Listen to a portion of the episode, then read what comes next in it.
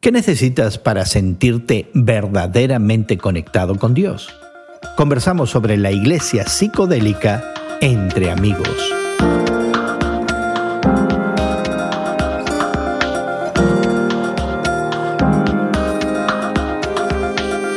Gracias por acompañarnos entre amigos esta conversación semanal sobre la fe cristiana y el mundo contemporáneo. Hoy en compañía de Elsa Mazón, saludando de tu amigo Gerson García. Hoy conversamos sobre la posibilidad de que ciertas sustancias alucinógenas pudieran producir un despertar espiritual en ciertas comunidades de fe.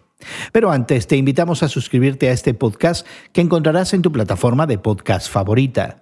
Encuéntralo como Entre Amigos con Gerson García.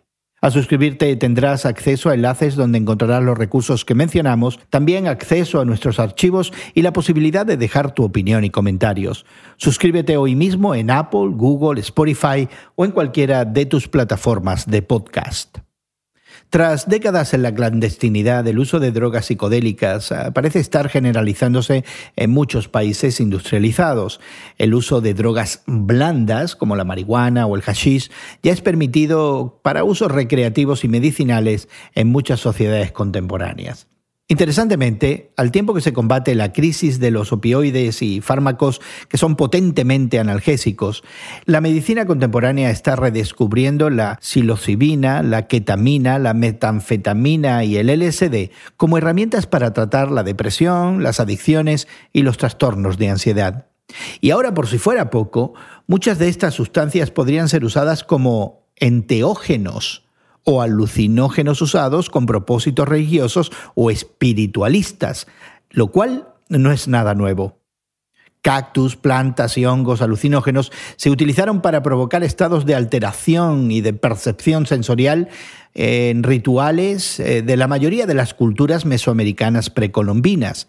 Existe también constancia del uso del cáñamo, la cannabis sativa, en Mesopotamia. En el antiguo Egipto se generalizó el uso del opio y la adormidera. También los hebreos y los asirios adquirieron su uso en contacto con los egipcios. Y así la mandrágora, el beleño, el astramonio y la belladona fueron utilizados por los sacerdotes en rituales sagrados en el Oriente Medio Antiguo. Y ahora déjame decirte, Elsa, que incluso el café, sí, pon atención, porque incluso el café originario de Etiopía se masticaba originalmente ya para el siglo XVII de nuestra era, usado por clérigos islámicos que querían mantenerse despiertos durante sus largas oraciones y sus largas letanías. En el cristianismo el café era la bebida del diablo hasta que el Papa Clemente VIII lo autorizó en el siglo XVII. Y no sé si tenías noticia. No, no sabía que era para eso, pero sí me ha ayudado en muchas ocasiones a terminar trabajos, ¿verdad? Bueno, en su libro God on Psychedelics, Don Latin, un veterano periodista que cubre la religión para The San Francisco Chronicle, investiga cómo algunos grupos religiosos contemporáneos fomentan experiencias místicas de lo que llaman interconexión y unidad humanas. Y lo primero que me llama la atención, Elsa, es justamente este énfasis, no en lo psicodélico, sino en lo comunal, en esa experiencia compartida. Es decir, este uso de enteógenos no es privado, es para crear experiencias alucinógenas comunitarias. O sea, casi la propuesta de tener una iglesia psicodélica. Pues me llama la atención ese punto de vista. Por lo general hemos escuchado que quienes utilizan alucinógenos, drogas, de ciertamente para escapar de la realidad o pensando que pueden profundizar más, conocerse a sí mismos, elevarse, tener algún contacto con el universo, inclusive con, con algún Dios, ¿no? Con, minúscula la palabra Dios. Siempre ha sido con ese énfasis individual, pero esta, modalidad de hacerlo de manera comunitaria, yo creo que ahora simplemente se están poniendo de moda eh, estos, estos, estas drogas psicodélicas, algunas de ellas son artificiales, algunas de ellas son naturales, ¿verdad? Pero mm, se están poniendo de, moda, creo, muchas veces viniendo de, las esferas eh, sociales más altas, porque mm, creo que se están dando cuenta, Gerson, muchos de ellos, de que al tenerlo todo, todo lo material, el éxito, todo lo que puede ofrecer el mundo y la cultura en la cual nos movemos, eh, todavía les hace falta algo, ¿no? Entonces yo creo que se siguen sintiendo vacíos de cierta manera y también por ese contacto de Dios y, ¿por qué no? Como lo estás mencionando ahora, por tener esa conexión a nivel comunitaria de decir, este otro grupo de personas, ¿verdad? Están, digamos, a mi mismo nivel como ser humano buscando esa conexión mística. Ya, y ahí es donde yo creo que está la salvedad y quizás lo que nos ha llamado la atención del artículo de este periodista norteamericano. Pero me llama la atención porque en el mundo contemporáneo la, la experiencia personal e individualista cuando se trata de cuestiones de fe es muy prominente por encima de la experiencia comunitaria. De hecho, si tú preguntas a mucha gente, esta percepción de Dios no necesita al prójimo, es una cuestión personal que depende de uno mismo. Y aquí está ahora esta propuesta de mediatizar la experiencia comunal, en grupo, ¿verdad? En esta, en esta especie de iglesia de consumo de psicodélicos, ¿no? Esta iglesia psicodélica. Y ahí, ahí es donde está quizás una particularidad muy, muy interesante y que rompe un poquito algunos modelos de entender la sociedad contemporánea, me da la impresión. Y no sé si este será un movimiento a recuperar no solamente la experiencia mística, pero también ese sentido de conexión especial los unos con los otros, que a lo mejor no estamos teniendo últimamente, ¿no? Sí, yo creo que le estás dando con el clavo, Gerson. Y interesantemente, lo que creo que esté sucediendo es que atraviesan por esa experiencia de manera comunitaria, ¿verdad? Estoy recordando algunos videos que he visto en ciertas entrevistas donde están acostados, unos sentados, eh, y empiezan algunos de ellos a temblar, ¿verdad? Pero pero en sí la experiencia es individual, sin embargo están ellos conscientes, ¿verdad?, de que hay otros como ellos atravesando por sus propias, digamos, ah, historias o sus propios viajes alucinógenos. Quizás para la mayoría de nosotros, Elsa estaba pensando que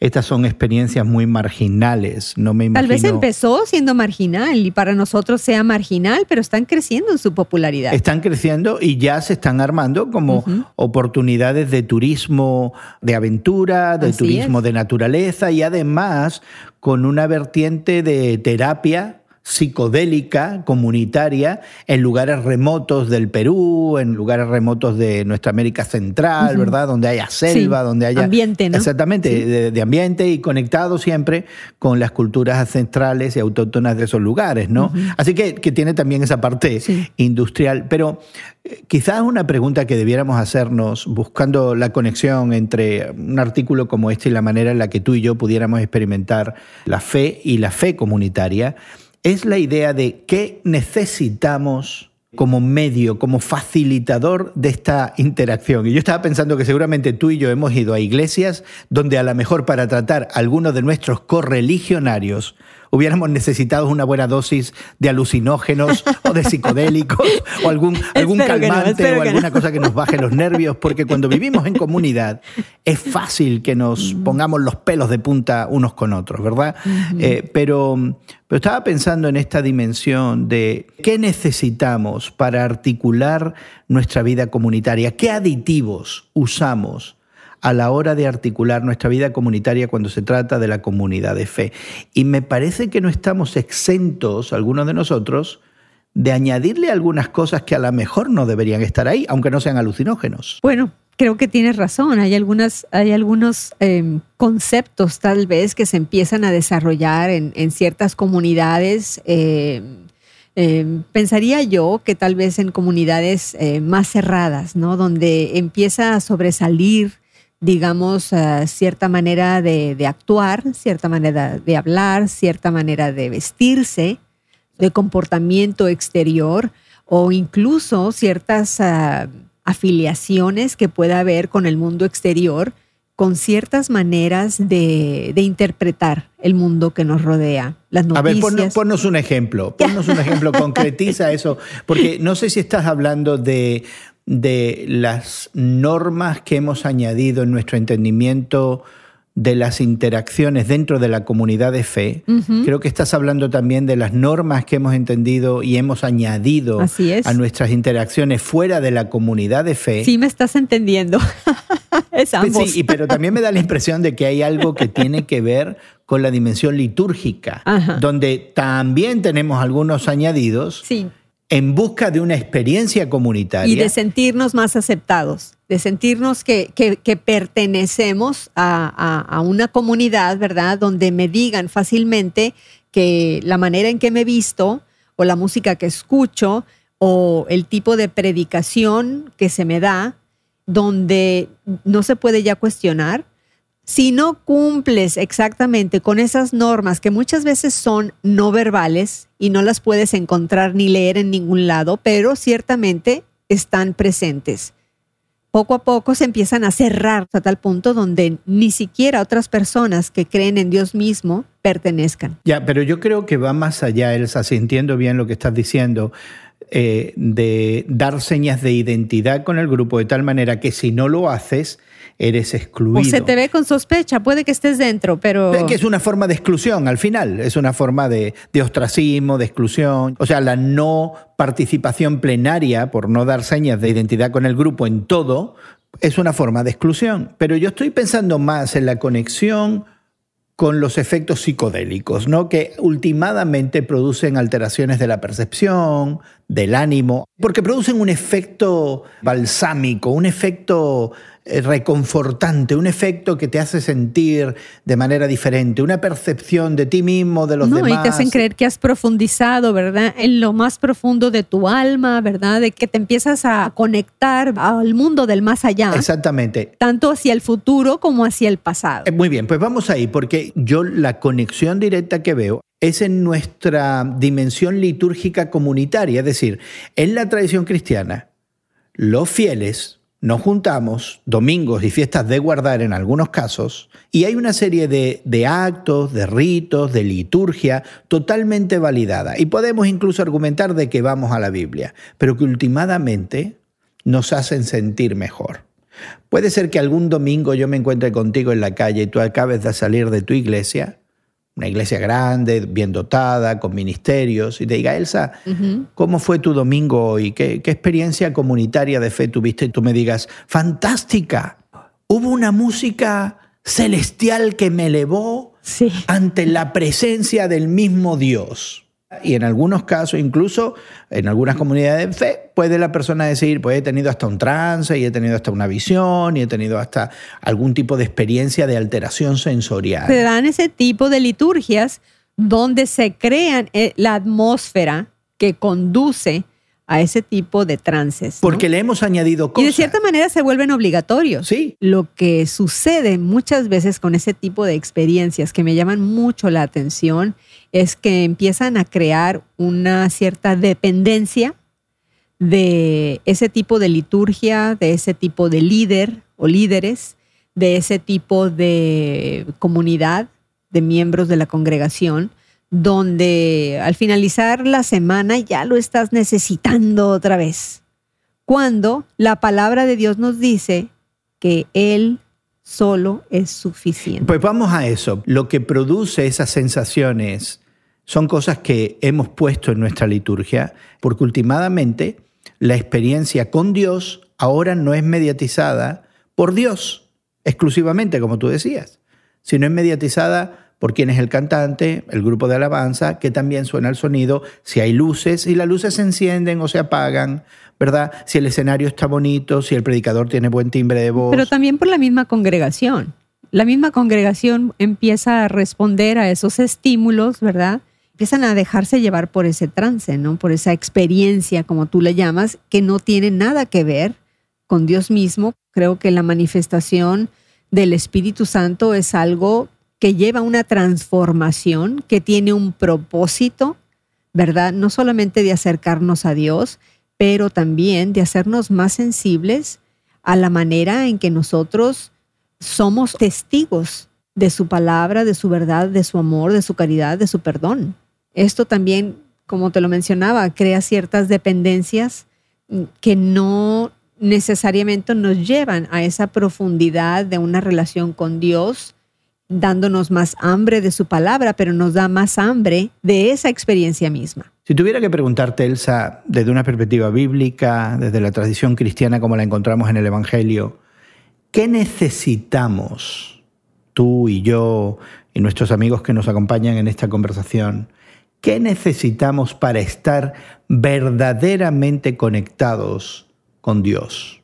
Mire, Gerson, el apóstol Pablo a, su discípulo, en aquel entonces un joven líder eh, llamado Timoteo, le dice que el único mediador que existe entre Dios y los hombres es Jesucristo, Dios mismo hecho hombre. Y creo que muchas veces se nos olvida esa verdad central del Evangelio, esa verdad central de la salvación misma. La persona de Jesucristo es el mediador entre Dios y los hombres porque es el único que puede serlo. Entonces, de forma exclusiva. De forma exclusiva. No es que le añadimos a Jesucristo otras cosas. Él es el único porque es el único que pudo tomar ese lugar por nosotros en la cruz, ¿verdad? Para clavar esos pecados tuyos, míos y de quien nos escucha y presentarnos perfectos ante los ojos de Dios para ser aceptados ante ese lugar santo, ¿no? Ya cubiertos en esa sangre derramada por Cristo en nuestro lugar, en la cruz, y dándonos Él de la mano, ¿no? En el momento de nuestra resurrección. Y no hay nadie más que Jesucristo, y alabado sea el Señor por esa puerta que se nos da en Cristo, pero Él es el único no va a ser ningún pastor, no va a ser ninguna iglesia en particular, no va a ser ningún lugar santo, no va a ser ninguna canción, ninguna música, va a ser solamente Jesucristo. Me pregunto cómo cambiaría esa interacción comunitaria si todos estuviéramos conscientes de que el único elemento necesario en conectarse con lo divino de la manera que agrada a Dios es exclusivamente Jesucristo, ¿no? ¿Qué pasaría si quitáramos todas nuestras eh, decoraciones y accesorios, doctrinas que, como tú bien dijiste al principio, pudieran haber sido elementos de hacernos sentir bien?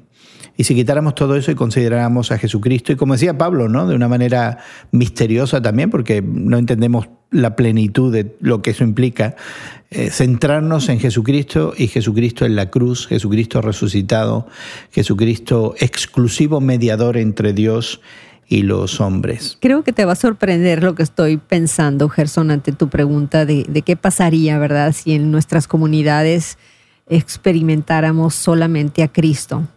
Yo creo que seguiría habiendo cierta división, seguiría habiendo diferentes opiniones y no estoy de acuerdo contigo y yo pienso en esto y el énfasis necesita ser en las misiones y otra persona va a decir el énfasis necesita estar en mejorar el, templo, otra persona va a decir no, tenemos que poner el énfasis en, en el ministerio para nuestros niños, ¿verdad? Pero yo creo que Dios nos ha hecho, recordemos también, el cuerpo de Cristo en la tierra y Él nos hizo a unos el codo, otros somos el pie, otros somos eh, la boca, otros somos la cabeza y otros somos el cuello. Entonces, creo que va a haber diferentes opiniones en, nuestro diario vivir, pero siempre unidos por el Espíritu Santo, ¿verdad? Apuntándonos a Cristo. y quizás es un toque de atención, no es la propuesta de desbancar o desmantelar ni nuestra liturgia, ni las cosas que hacen de la fe cristiana una fe presente, activa y relevante en el mundo, pero si el pastor no está, si la música no está, si la liturgia no está, si las acciones de bondad, caridad y misericordia de los fieles no están, si el compañerismo y el apoyo mutuo no está, y últimamente está Cristo, es todo lo que necesitamos. Quizás ese es el énfasis. Y queremos invitarte a que explores más de estos aditivos artificiales y a veces, a veces químicos, a veces no a esta percepción de lo divino. Queremos sobre todo que reflexiones en la posibilidad de que el único medio de alcanzar esa comunión, esa identificación, esa cercanía a Dios es Jesucristo. Suscríbete a este podcast que encontrarás en tu plataforma de podcast favorita. Búscalo como Entre Amigos con Gerson García. Si nos sigues regularmente accederás a los recursos que hemos mencionado en nuestra conversación, además de poder dejar tus comentarios y opiniones. También podrás acceder a nuestros archivos y encontrar otros temas y conversaciones que pudieran interesarte. De nuevo, encuéntranos como Entre Amigos con Gerson García en Apple, Google, Spotify o en cualquier plataforma donde consigas tus podcasts. Agradecemos a nuestros equipos técnicos en México, Brasil y Estados Unidos el trabajo que realizan para que esta conversación llegue hasta ti. También nuestra gratitud, por supuesto, para Elsa por acompañarnos y conversar con nosotros hoy. Y tu amigo Gerson García se despide de ti hasta otro momento entre amigos.